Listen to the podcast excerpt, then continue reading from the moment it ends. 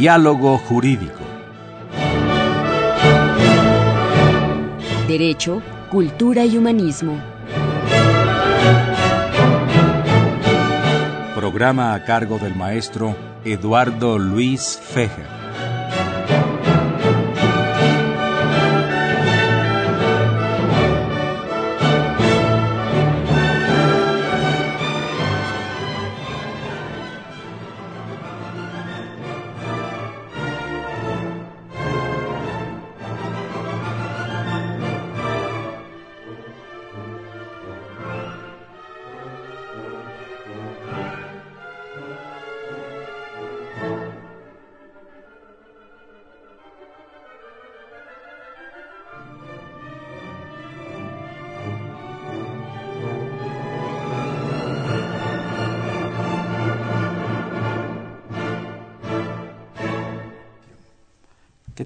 Los saluda Eduardo Luis Fejer en esta emisión de la Facultad de Derecho, Diálogo Jurídico con su lema Derecho, Cultura y Humanismo. Primero felicitar al padre Cronos porque después de algunos años trajo buena música, por lo tanto no le pedimos su, su este, renuncia con carácter irrevocable, ahora es revocable. Muy bien maestro, muchas gracias. Pues un gusto tener a dos distinguidísimos catedráticos de la Facultad de Derecho, el licenciado Miguel Ángel Vázquez Robles, quien es profesor de la facultad hace muchos años de Derecho Fiscal y actual secretario general de la propia facultad. Bienvenido, Miguel Ángel, un gusto tenerte aquí en los micrófonos de Radio UNAM, en el programa de la facultad, de nuestra facultad. Gracias, buenos días. Y la distinguida académica, la doctora Margarita Palomino Guerrero, quien es, por supuesto, eh, distinguida también profesora de la facultad y directora del Seminario de Derecho Fiscal. ¿Qué tal? Buenos días. Bienvenidos. Yo llevé amistad, eh, Miguel Ángel y Margarita, hace muchos años con una gente a la, que yo quise mucho, que fue don Guillermo Chaboya Contreras. Él era director de rezagos y ejecución de la tesorería, pero además era un tipo de una cultura universal, un gran académico, y me hacía una reflexión hace muchos años, me decía, mira, al mexicano le gusta pagar impuestos, dice, lo trae desde el mundo prehispánico y luego se lo impusieron en tiempos de la conquista y el virreinato, etcétera, etcétera. Lo que no le gusta son tantos embrollos para pagarlos. Yo no sé, Miguel Ángel, qué opinas al respecto, si, si, si el, pues la complicación, como la hay en muchos países, para el pago de impuestos, es uno de los factores por los que no se pagan impuestos. Bueno, mira, yo quisiera, antes de hablar de algunos aspectos relevantes, en términos generales, yo creo que cuando se habla de una reforma fiscal, siempre se está pensando que el Estado requiere más dinero y los contribuyentes tendremos que pagar más. Esta es inclusive la gran discusión que ahorita se lleva en los foros. Sin embargo, yo creo que hay algo más de fondo, porque no es solo el pago de impuestos como tal lo que nos afecta, sino el destino de ese gasto. Tenemos un gasto público que se ha incrementado año con año. Estamos hablando de los 12 últimos años de gobiernos panistas, donde el presupuesto de egresos se ha incrementado considerablemente. Sin embargo, yo en lo personal lo puedo afirmar, que no vemos grandes resultados. No vemos grandes resultados en materia de general, de seguridad, de educación, de salud, de vivienda creo que, que no avanzamos tanto en proporción al gasto que se establece. Es mucho y muy abundante. Ahora bien, de entrada decimos, bueno, ¿para qué pagamos?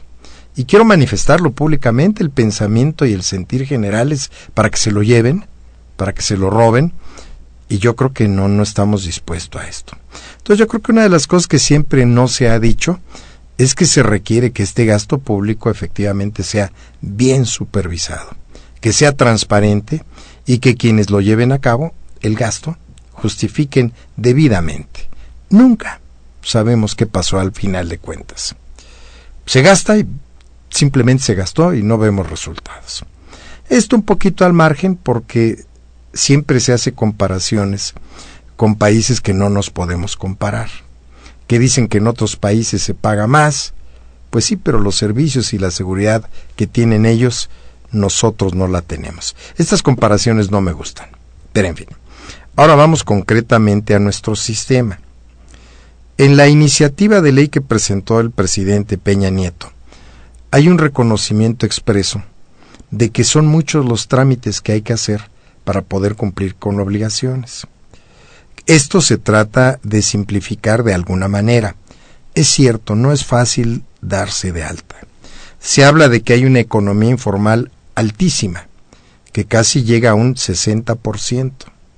Que esto la forma de controlarlo pues es con sencillez y agilidad en el manejo de todo lo que tienen que presentar. Lamentablemente no es fácil. Cualquier persona que quiera ponerse en orden le cuesta mucho trabajo por la complejidad de las diversas disposiciones. Así es que esta iniciativa en principio trata de evitar eso, o cuando menos la idea en primera intención es eliminarla. Yo dudo que se pueda con estas cosas. Yo les recuerdo los teléfonos en cabina, el 55 36 8989, repito, 55 36 89 89 y LADA sin costo 0800 50 52 688. Repito, LADA sin costo 01800 50 52 688. A ver, por ejemplo, Miguel Ángel y Margarita. Yo he platicado con algunos amigos americanos que viven allá y hacen sus declaraciones en el banco Dice, gané 100 mil dólares, me quitan 30 mil, voy al banco, hago un cheque por 30 mil dólares, me dan mi recibo y quedé ya libre de todo. Aquí, ¿cuál es el problema de tanto embrollo? ¿A, qué se debe que.?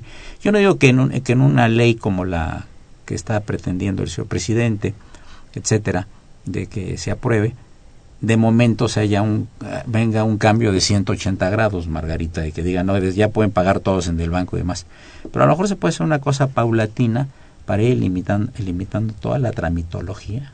Yo entiendo que hay muchísimos renglones y muchas cosas, pero algo se puede simplificar. Hay países que tienen una gran simplificación tributaria. No sé qué opinas tú. Bueno, en principio había que señalar que dentro de la actividad empresarial, que es donde tenemos diferentes regímenes fiscales, tanto de personas morales como de personas físicas, en mi opinión sí se contempla una simplificación importante a medias. En el caso de lo que hoy conocemos como régimen de pequeños contribuyentes, eh, régimen intermedio y régimen general para las personas físicas con actividad empresarial, se propone en esta iniciativa el régimen de incorporación en donde aquellos que son repecos e intermedios van a pertenecer a este rubro. Eh, ¿De qué manera lo van a hacer? Todos aquellos que tengan ingresos hasta de un millón de pesos en el año van a poder inclusive tener la disminución del impuesto a pagar. Esto es, si yo reporto, si me doy de alta, tengo un millón de pesos de ingresos y yo informo quiénes son los que me están surtiendo productos, insumos para mi actividad, con tres condiciones. Uno, que sean solamente que se dediquen a la actividad empresarial con este monto como tope. Y dos, que presten servicios en donde no se requiera de un título, por ejemplo, un plomero o un carpintero. El monto del impuesto a pagar se va a calcular del ingreso total que yo tengo, las deducciones o gastos que me permita la ley. El resultado a pagar puedo tener una disminución del 100%, siempre y cuando yo informe de quiénes son los que me están dando toda esta facturación o con quién compro yo mis insumos. El primer año va a ser una disminución del 100. Al segundo año va a ser una disminución del 90 y posteriormente va bajando en un 20% hasta llegar máximo a 6 años. ¿Eso qué es lo que pretende, en mi opinión? Incorporar a la economía informal, que se vean beneficiados respecto de ISR. Ya YETU no nos va a preocupar si es que pasa la reforma en donde este impuesto se abroga. y digo por qué parcial o por qué a medias. ¿qué va a pasar con el impuesto al valor agregado? Porque si a estas personas no es necesario que facturen, es decir, no es necesario que den un comprobante para efectos fiscales, eso quiere decir que no van a poder recuperar el impuesto al valor agregado. Entonces, sí, les beneficia en ISR, pero queda trunco en el impuesto al valor agregado. Y respecto de las personas morales, se les limita.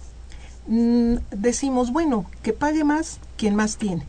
Eso está muy bien, Nada más que no hay que olvidarnos que la generación de empleos no solamente se da por la actividad empresarial de las personas físicas, sino también de las personas morales. Y entonces la limitante que se va a tener es que se limita el monto de deducibilidad de lo que puedo disminuir de la actividad empresarial. Y lo preocupante es que se limita, por ejemplo, el otorgamiento de vales, que finalmente es una prestación de carácter social o previsión social, que sí es cierto, es deducible para la empresa, pero no constituye un ingreso del cual se tenga que pagar impuestos. Entonces, hay avance, hay mejoras, pero es parcial. Yo considero que como toda obra humana es perfectible, tenemos que ir avanzando, pero sin embargo, yo creo que el eje principal que debemos de tomar en consideración es no hacer una reforma con parches, en donde se modifiquen ciertos artículos de la disposición y otros queden pendientes, porque entonces de nada va a servir.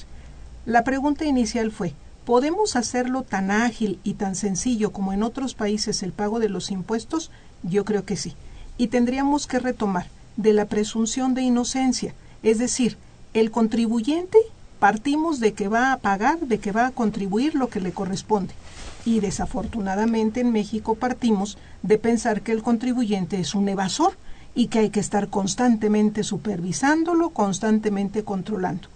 Y la verdad es que la capacidad técnicamente, no técnicamente tanto, sino la capacidad en cuanto a recursos humanos de la autoridad no se lo va a permitir. Nada más tomemos en consideración cuántos contribuyentes somos y cuántos empleados del Servicio de Administración Tributaria podrían enviarlos para que supervisar.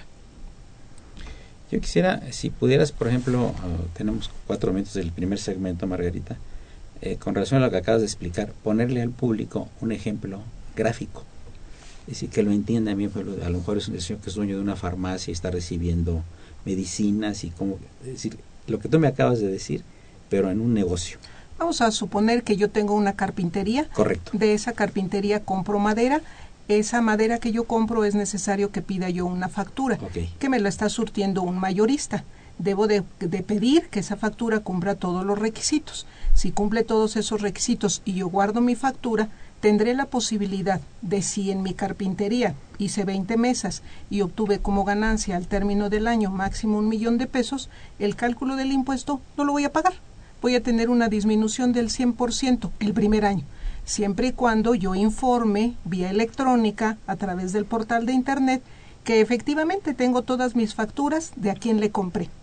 Y así sucesivamente, el segundo año va a bajar a 90%. La pregunta es, ¿y por qué? ¿Para qué me hacen que yo calcule el impuesto si finalmente no me van a cobrar? Por un principio esencial lo que le interesa al Servicio de Administración Tributaria, en mi opinión, es saber quiénes están surtiendo a todos esos chiquitos, porque ellos son los que realmente reciben más ingresos y hay que cobrarles impuestos. Entonces aquí la pregunta sería, ¿conviene en ese sentido incorporarnos a este nuevo régimen? Sí. La duda nada más sería, ¿qué va a suceder con IVA? No lo podemos contestar en este momento porque no sabemos todavía en qué términos se va a dar la modificación al impuesto al valor agregado. Aquí la recomendación y reflexión a nuestros legisladores sería no lo dejen de lado. Si ya se hizo una modificación para incorporar a toda la economía informal, hagámoslo también dándoles el beneficio en impuesto al valor agregado. O sea, la idea es que eh, se aumente la base de los contribuyentes. Exacto. Porque con esto ya vamos a ver quién, quién le vendió la bandera, la, la madera, quién le vendió los clavos, quién le vendió la cola, quién le vendió la pintura, tal, tal, tal. Y todos esos para que tú puedas hacer tus trámites, tienen, todos están registrados y todos tienen que darte un documento comprobatorio.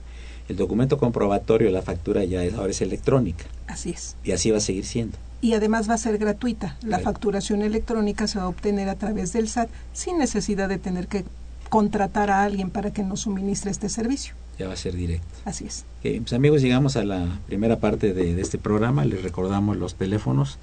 Llamen para que ustedes puedan satisfacer sus dudas en este complejo tema de cuestiones de impuestos al 55 36 89 89 Repito, 55 36 89 89 y la sin costo 01850 52 688. Les recordamos que están en cabina el distinguido jurista Miguel Ángel Vázquez Robles, eh, secretario general de la Facultad de Derecho, y la doctora Margarita Palomino Guerrero, directora del Seminario de Derecho Fiscal. Este es el 860, es el programa de la Facultad de Derecho. No le cambie. Buenas tardes, seguimos.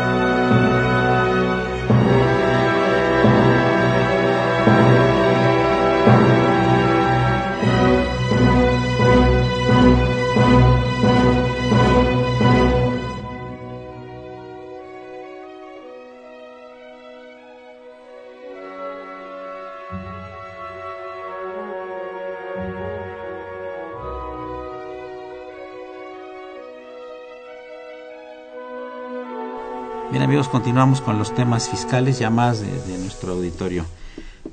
Eh, María Domínguez de Coyoacán nos dice, ¿por qué beneficia parcialmente? ¿A qué se referirá?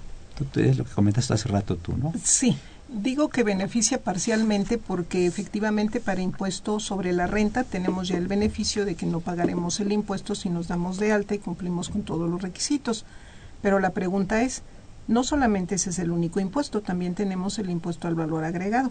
Si nosotros hacemos enajenación, arrendamiento, importación o prestación de servicios, tenemos que pagarlo. Se modifica y nos beneficia en impuestos sobre la renta, el ingreso que percibimos. Pero ¿qué sucederá para efectos del IVA? ¿Lo vamos a poder recuperar? ¿Tendremos que pagar este impuesto? ¿Cómo va a operar? Entonces, suena bien y me parece en lo particular que efectivamente va a incentivar para que se incorporen todas aquellas personas que están en la economía informal. Pero el paquete tiene que ser completo. También beneficiémoslo con una tasa preferente en impuesto al valor agregado en lo que se van incorporando y van retomando todas las obligaciones de carácter tributario. Por eso digo que es parcial. Bien.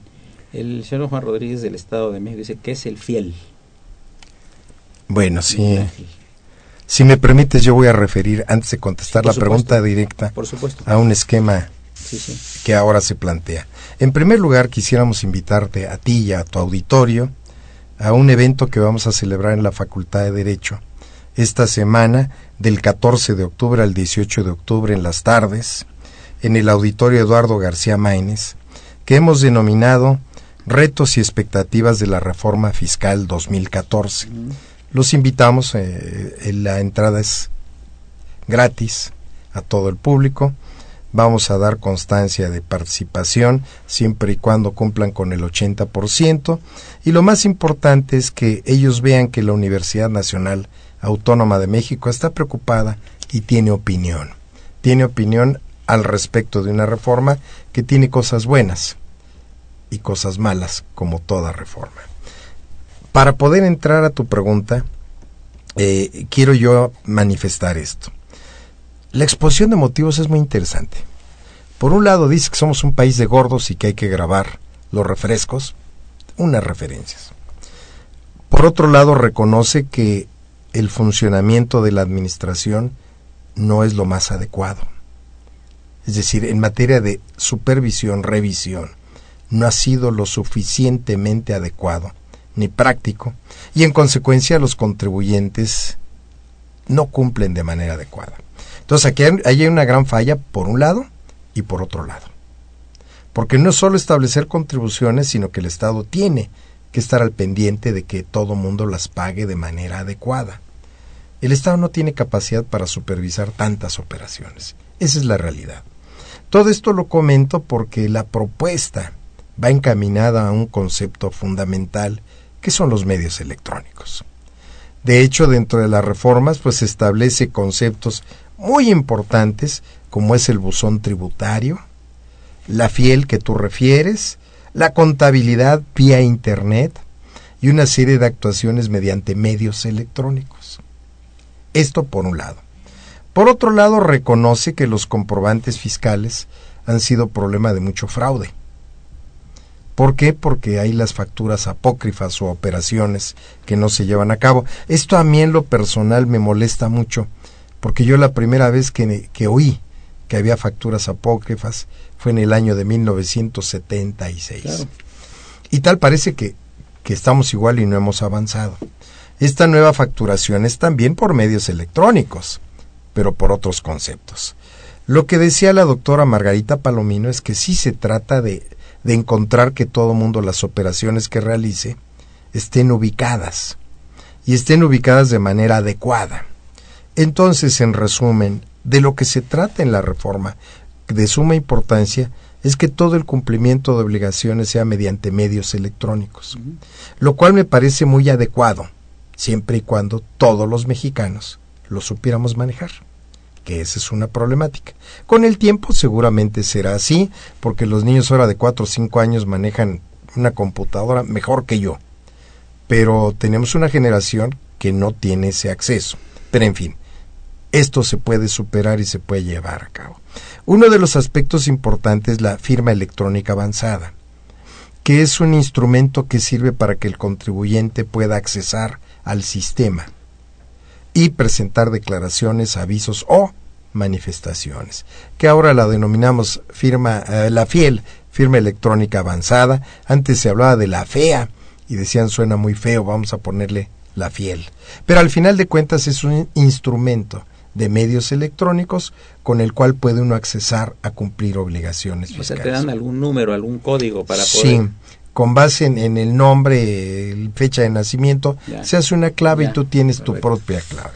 Perfecto. Margarita, ah, pues lo mismo que la firma electrónica, creo que, creo que es lo mismo. Sí. Ahora, eh, ¿cómo ven ustedes en, eh, en el panorama nacional el problema de la informalidad? Eh, otros países de, del continente algo ya han avanzado con este tema. Es un tema muy complicado porque deriva también de la situación socioeconómica del país, deriva, por ejemplo, de cómo se han cerrado fábricas, sindicatos, etcétera, que ha ocurrido mucho en México eh, por, el Tratado de Libre Comercio, que muchas fábricas quebraron y demás. Toda la gente tiene que subsistir.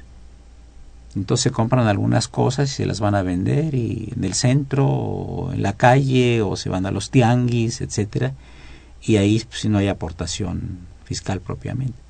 ¿Ustedes creen que se podrá meter al grueso de esta gente, que son no miles sino millones, a un sistema controlado de tipo fiscal? Miguel Ángel. Bueno, yo creo que Margarita decía algo interesante. La mercancía que ellos compren va a venir de, de un contribuyente formal y parte y si no, esto va a permitir... y si es de contrabando. Sí, esa es la problemática. Ahora, yo quiero hablar en favor de la economía informal en muchos aspectos. A ver.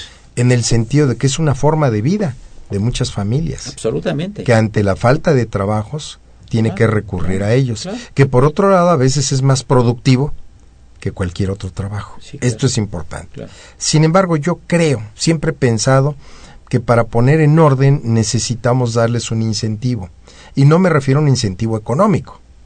Yo, por ejemplo, pudiera pensar que la economía informal pudiera regularla si permites quien la está practicando se dé de alta en el seguro social y tuviera cierta prestación, porque el problema que tiene es que la economía informal no tiene seguridad de ningún tipo de ningún tipo.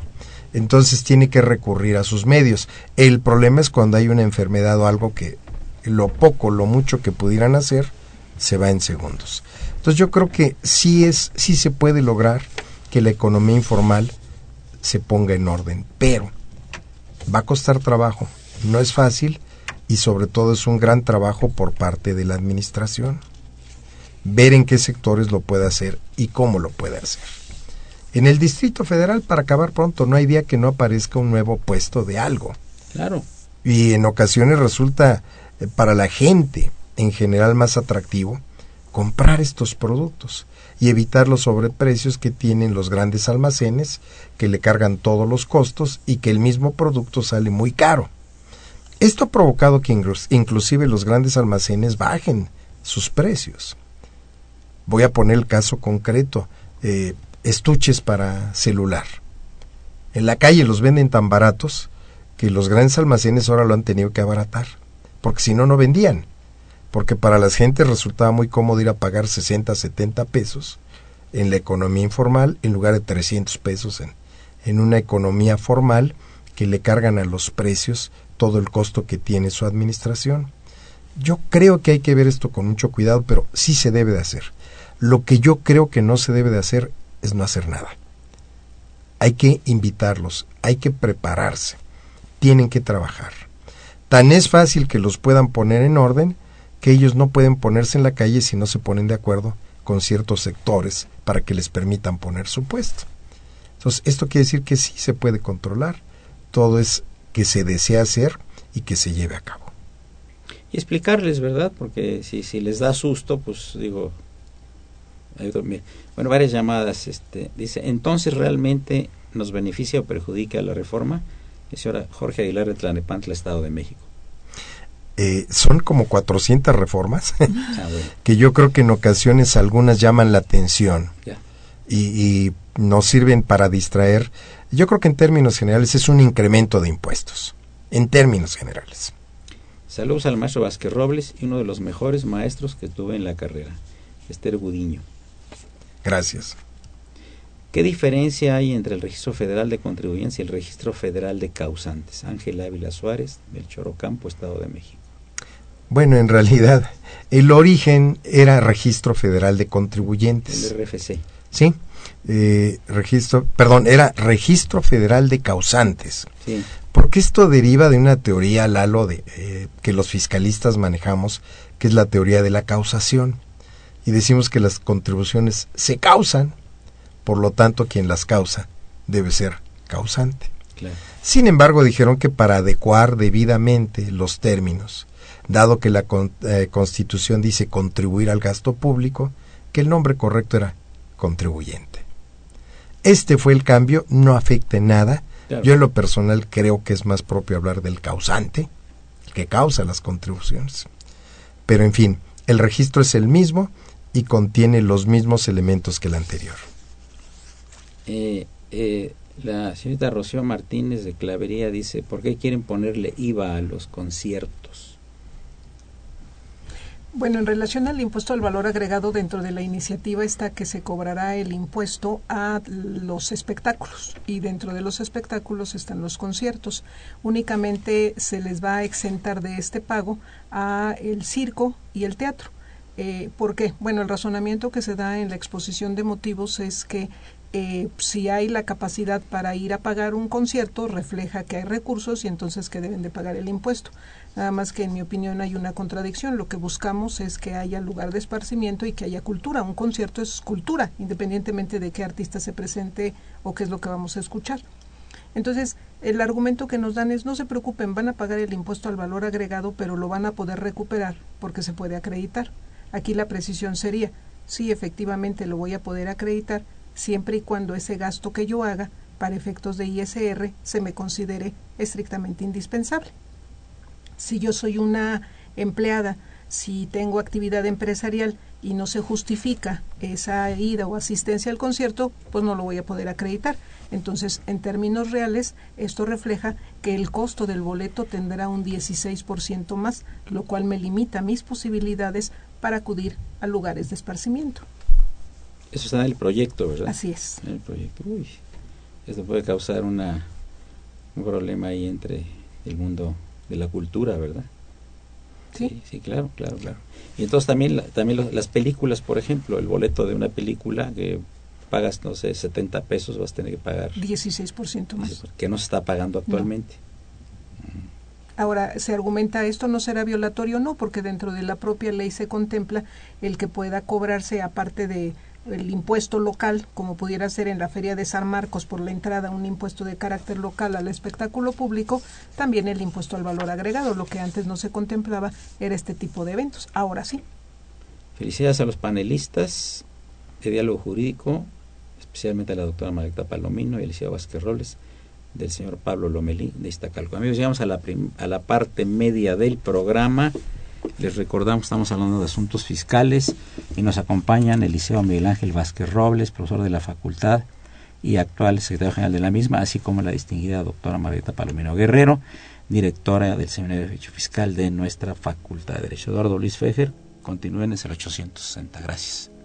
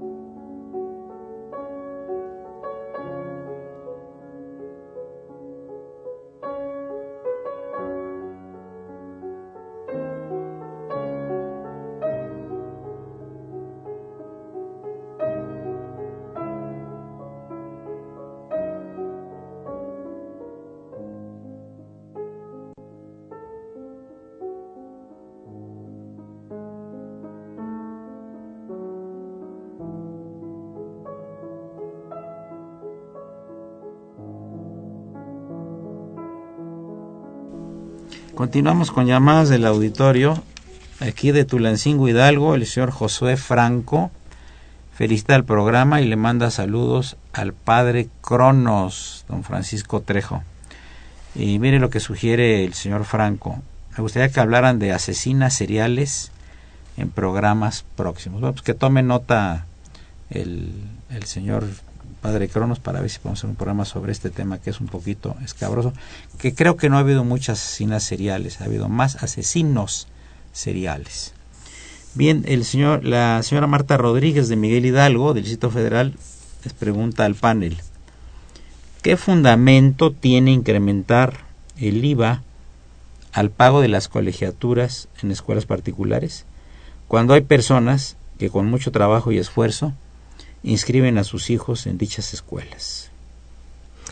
Bueno, si me permites, este, la medida es netamente recaudatoria y yo considero que esta persona tiene la razón porque las personas que mandan a sus hijos a escuelas particulares es quizá porque no encontraron acceso a otros lugares.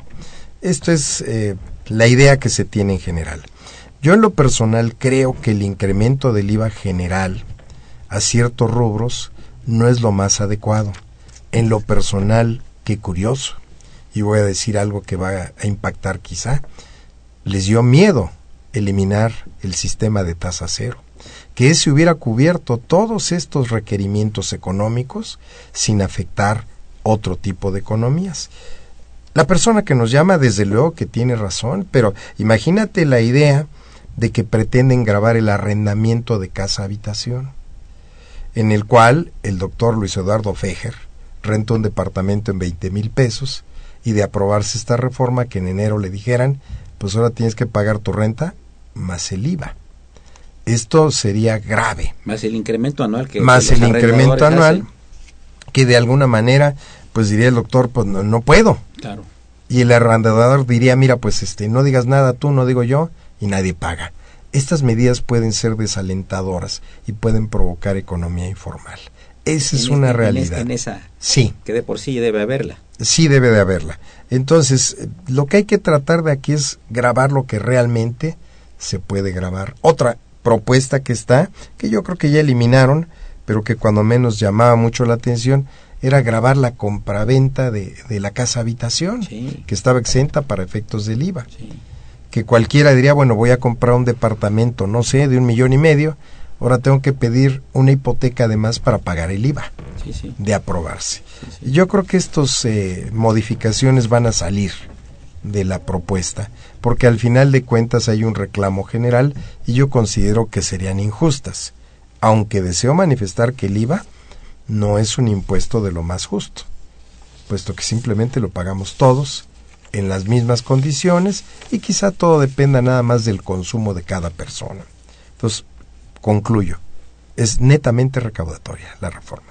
A ver, eh, don Gabriel Rodríguez, del Distrito Federal, esto va para Margarita. Sí. ¿Qué medidas podemos tomar los ciudadanos para impedir estos abusos? Las huelgas no sirven. ¿De qué arma jurídica tenemos, tenemos para impedirlo? Don Gabriel Rodríguez, del Distrito Federal. Yo creo que tiene que incrementarse la cultura de la defensa, es decir, a través de nuestras instituciones acudir al juicio o al amparo en su caso cuando resulta violatorio de garantías individuales. Y me parece que en los temas que se han comentado, como por ejemplo la idea de que se grabara eh, las colegiaturas con el IVA, que finalmente la Cámara de Diputados, de acuerdo a los informes que se nos dan en los medios, no lo aprobaron, eh, esto inclusive rayaría precisamente en lo inconstitucional porque de acuerdo al artículo tercero es obligación del Estado brindar los servicios de educación hasta la preparatoria. Entonces, ¿cómo es posible que además de, se incremente con un 16%? ¿Por qué digo que a través de la cultura de la defensa? Porque recordemos que a partir de eh, que se publica la entrada en vigor del YETU, se presentan más de 40 mil amparos, lo cual hace reaccionar a la autoridad a decir algo está pasando. Pues sí, porque es totalmente violatorio y porque los contribuyentes ya no eh, asumen una actitud pasiva, sino que acuden para que pueda haber la defensa. La pregunta es, pues sí, pero ¿cuánto va a costar la representación de un abogado? Yo creo que aquí tendríamos que hacer referencia de que no solamente que se haga la defensa en lo individual, sino a través de grupos colectivos, de acciones colectivas, que eso es lo que nos puede permitir el poner un freno, el hacer valer el principio de legalidad. Y a partir de nuestra eh, nueva ley de amparo pues se permite el que no solamente quien tenga el interés jurídico, sino el interés legítimo, es decir, aquellos que supongan que pueden ser afectados también pueden promover algún mecanismo de defensa. Entonces, yo concretamente señalaría, no podemos asumir una actitud pasiva, sino por el contrario, manifestarnos, pero a través de nuestras instituciones y de los medios jurídicos.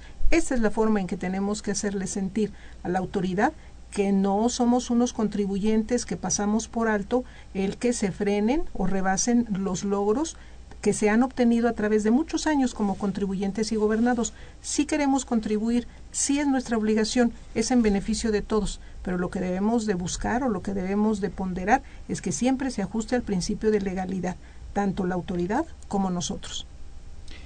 Miguel Ángel, de Santa Marta Santa María la Rivera, Anaí Torres dice, ¿cuál es la exposición de motivos, así nos dice, para ponerle IVA a los alimentos de las mascotas? Ahí va a haber una manifestación, creo, de sí, sí, la perros y gatos, ¿verdad? Sí, la hay.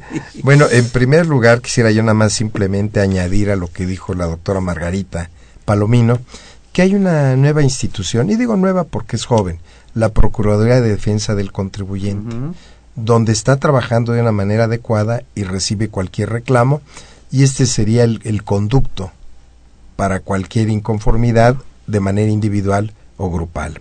Ahora bien, quien nos pide que, que platiquemos qué dice la exposición de motivos, pues eh, yo le sugeriría que tratara de bajarla, está en la página del Congreso de la Unión, de la Cámara de Diputados, pero a mí me da un poco de risa inclusive la exposición. Pero al final de cuentas dice que, que si los perros ya es un lujo, entonces de alguna manera habría que grabar los productos que consumen los perros. Esto lo sugiere mucho en razón de que inclusive en los medios, pues el comunicado es que vienen firmas extranjeras con eh, franquicias en los cuales este no digo nombres, pero hay tiendas para todo lo que es mascotas que cada día se abren. Entonces esto resulta que hay una serie de productos que anteriormente no existían. Y no existían porque los perros de casa, como los que tuvimos, creo que todos, que los amábamos, que era parte de la familia, pues comían este comida normal. Yo voy a hacer una anécdota rápida. no rápida, adelante. Un día que llegué a la casa, estaba yo en secundaria, llegué y vi un, una olla de caldo muy buena, entonces me serví un plato y me lo comí rico, porque eran huesos y todo lo demás. Y cuando llegó mi mamá dijo, ¿quién se comió la comida del perro? Porque los perros comían pues lo que uno. pero además un caldo de hueso es lo más delicioso.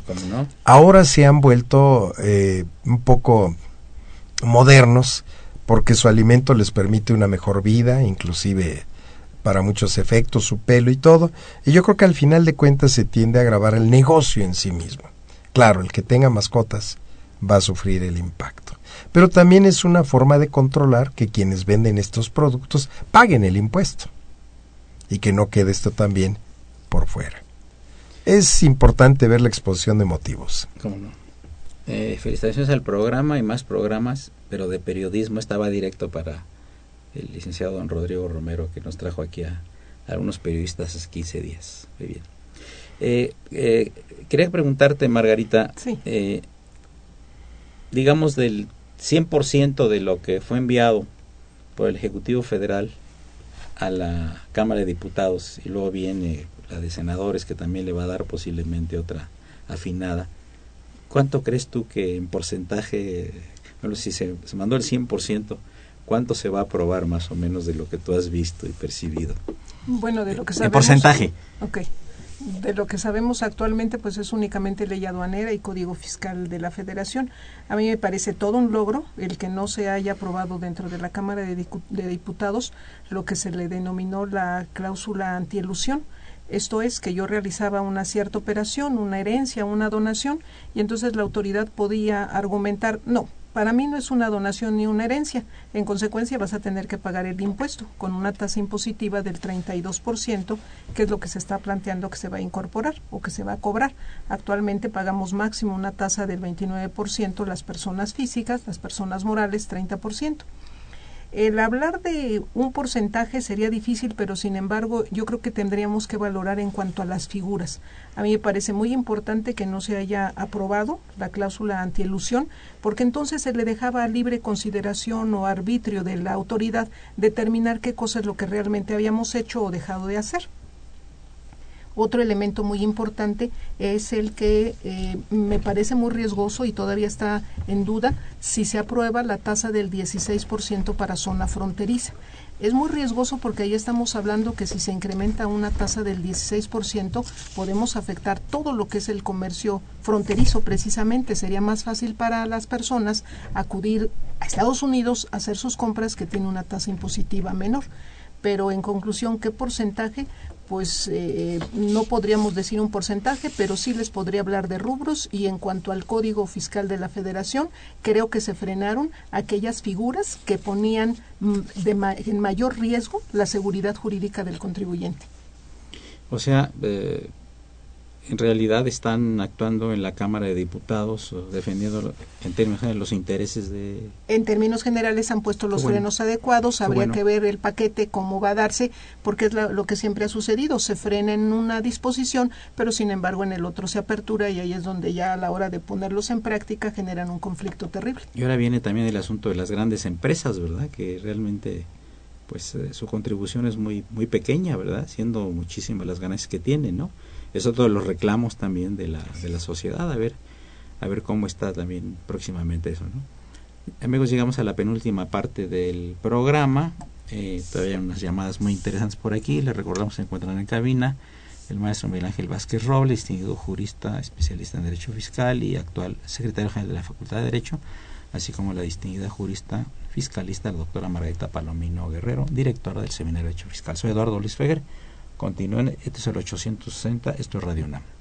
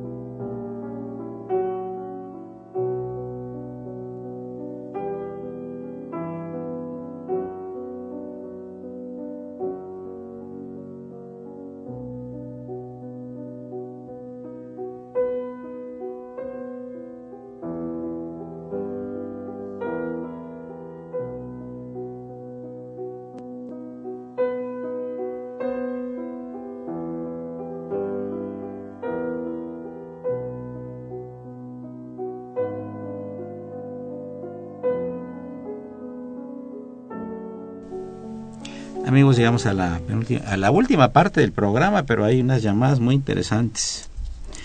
Eh, primero, don, doña Evangelina Ocaña, del Estado de México, nos dice, me parece muy interesante el programa, le damos las gracias, doña Evangelina.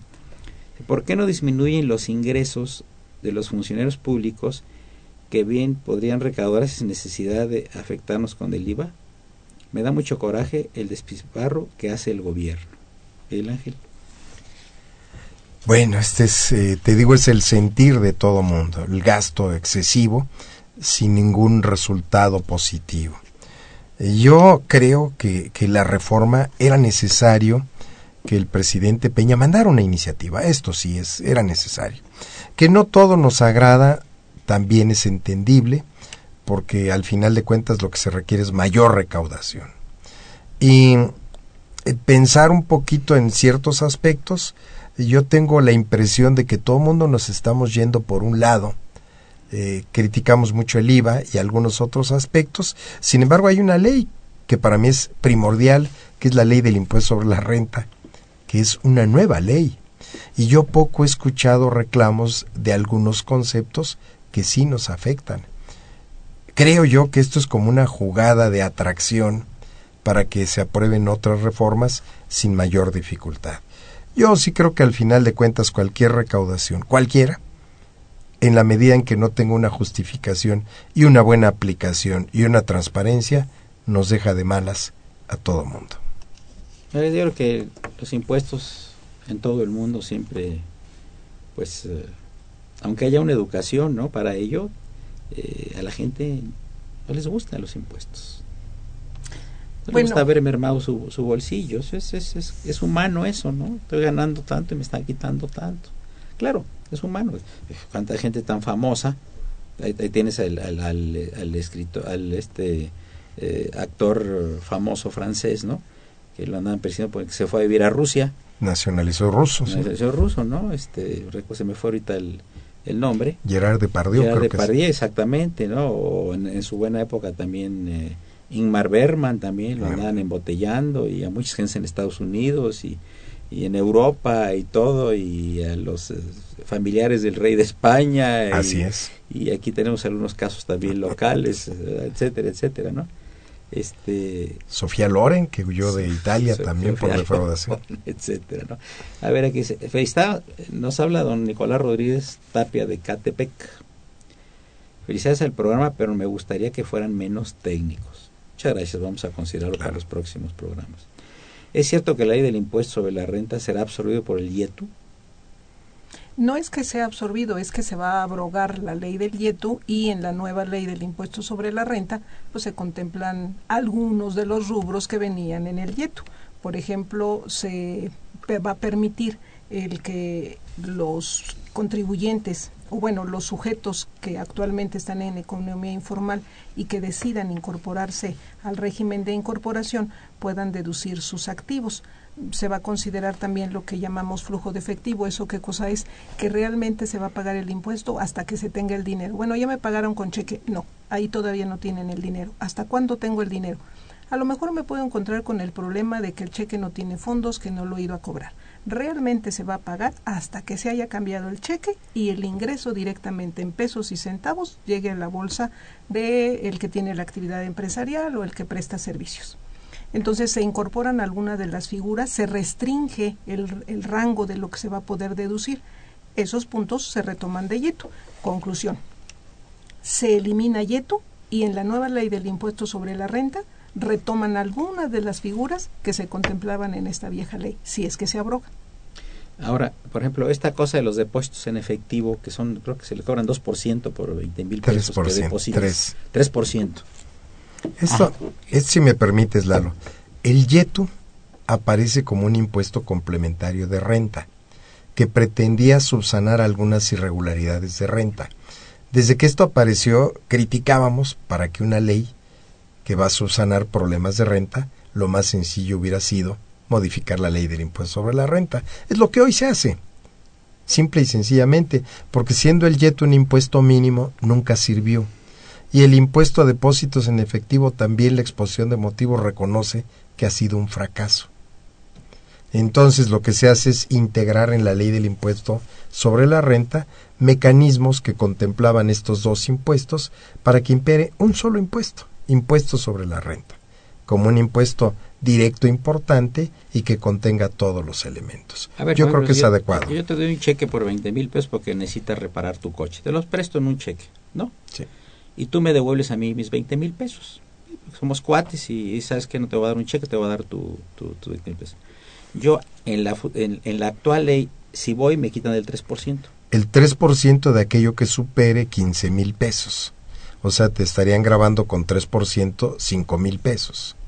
Esto desaparece de aprobarse la, la ¿Cómo quedaría entonces? Que ya no te van a grabar, pero sí van a reportar que depositaste efectivo en tu cuenta. Ajá para efectos de renta. Está checando. Claro, es una forma de control nada más. Sí, más llamadas. ¿No podrían exentar del IVA al alimento de las mascotas a las casas que se dedican a salvarlos? Es una desconsideración a estas buenas personas seguir afectándolas con los incrementos. Maciel Gutiérrez de Catepec. Son de los, los que andan recogiendo perros. Tiene toda la razón, Sí, porque igual sería el concepto para quien tiene un asilo, que le cobren IVA de la comida que les da Claro. a los indigentes. Sí, tiene toda la razón. Eh, Pati Gómez de Cuauhtémoc dice, ¿cómo se utiliza la declaración en línea? Felicidades al programa. Bueno, a partir precisamente de esta reforma, la facilidad que se va a tener es que vamos a poder acceder al portal del SAT y ahí mismo nos van a permitir que bajemos la factura electrónica. Entonces esto facilita las cosas. Nada más que hay que tomar en consideración y reflexionar y hacerle ver a nuestros legisladores que no todos tienen acceso a estos medios electrónicos y en muchos de los lugares de toda la República Mexicana ni siquiera hay acceso a Internet. Entonces habría que pensar en esto y yo creo que no es factible el que solamente se considere que ahora va a ser por medios electrónicos bajo el argumento de que va a ser más fácil la supervisión de la recaudación. Yo creo que también tenemos que dejar alternativamente el que se siga de la forma tradicional a través de papel. Felicidades al programa, dice la señora Dolores Martínez Rivera, que siempre nos escucha. Muchas gracias. Los impuestos sobre las colegiaturas, los alimentos de las mascotas y a la compraventa es un distractor para la privatización de Pemex. No diría tanto para la privatización de Pemex, pero sí para la aprobación de la ley del impuesto sobre la renta. Eh, Héctor López Coyacán, ¿qué tantos profesionistas están en el mercado informal? Debe haber. Debe haber muchos, pocos estamos este, ordenados. Pues tú vas al médico y el médico te cobra X cantidad por la consulta y no te da, no te da recibo. ¿sí? Un porcentaje alto no dan recibo, ¿no? O, Y en general los profesionistas, este, o un profesor que va a dar clases de música privadas, matemáticas. así es. Entonces requeriría un aparato, híjole, realmente muy complicado para poder fiscalizar a todo mundo. Es que ahí lo más Tú decías, ¿verdad? Lo más sencillo sería que el maestro de música expidiera un comprobante, pero que a ti te sirviera de algo. Claro. Porque si no te sirve de nada, ¿para qué quieres el comprobante? Sí, no, no. sí. Ese sería cruzar la información. Sí, claro. Pues amigos, llegamos a la parte final del, del programa. Muchísimas gracias por la presencia de el maestro Miguel Ángel Vázquez Robles, distinguido jurista, experto en materia fiscal, con una larga trayectoria jurídica y académica, y nuestro actual y dignísimo secretario general de la Facultad de Derecho. Muchas gracias, Miguel Ángel. Gracias. Y la querida maestra Marita Palomino Guerrero, directora del Seminario de Derecho Fiscal, distinguida jurista. también. Muchas gracias por su presencia. Al contrario, gracias por la invitación. Una operación de Socorrito Monse, a quien saludamos con el afecto de siempre. La imagen siempre grata del maestro Francisco Trego, a quien felicitamos por su participación en Real del Monte, en un evento muy importante de carácter histórico, donde él fue la estrella. Muchas felicidades.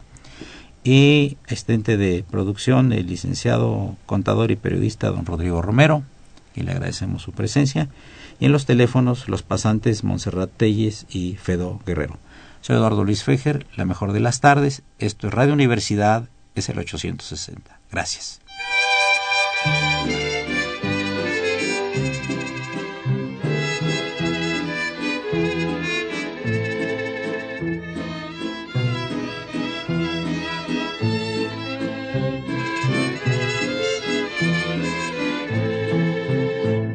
Las lunas, la de octubre es más hermosa, porque en ella se refleja la quietud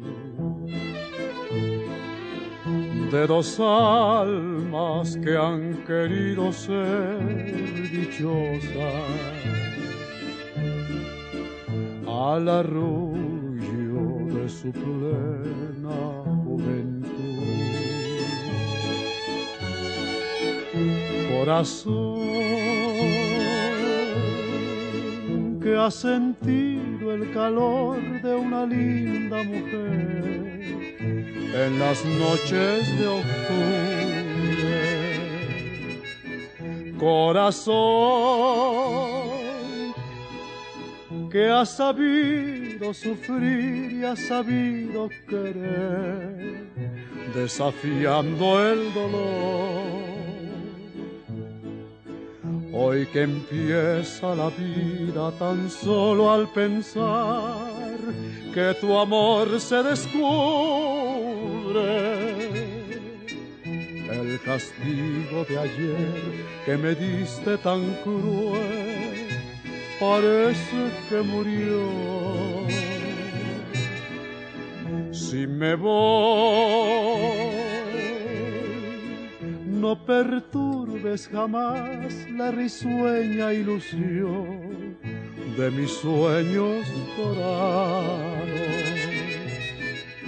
Si me voy, nunca pienses jamás que es con único fin de estar lejos de ti. Viviré con la eterna pasión que sentí desde el día en que te vi, desde el día en que soñé que serías para mí.